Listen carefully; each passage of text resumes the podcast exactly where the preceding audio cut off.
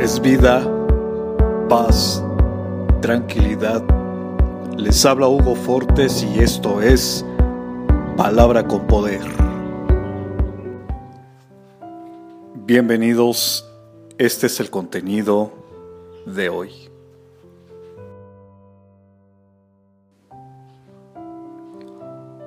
Porque yo sé los pensamientos que tengo cerca de vosotros, dice Jehová pensamientos de paz y no de mal, para darnos el fin que esperáis.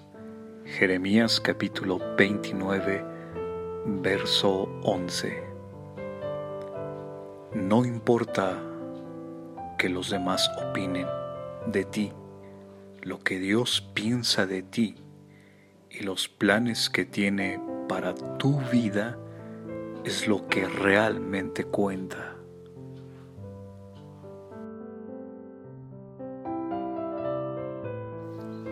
Comparte, será chévere.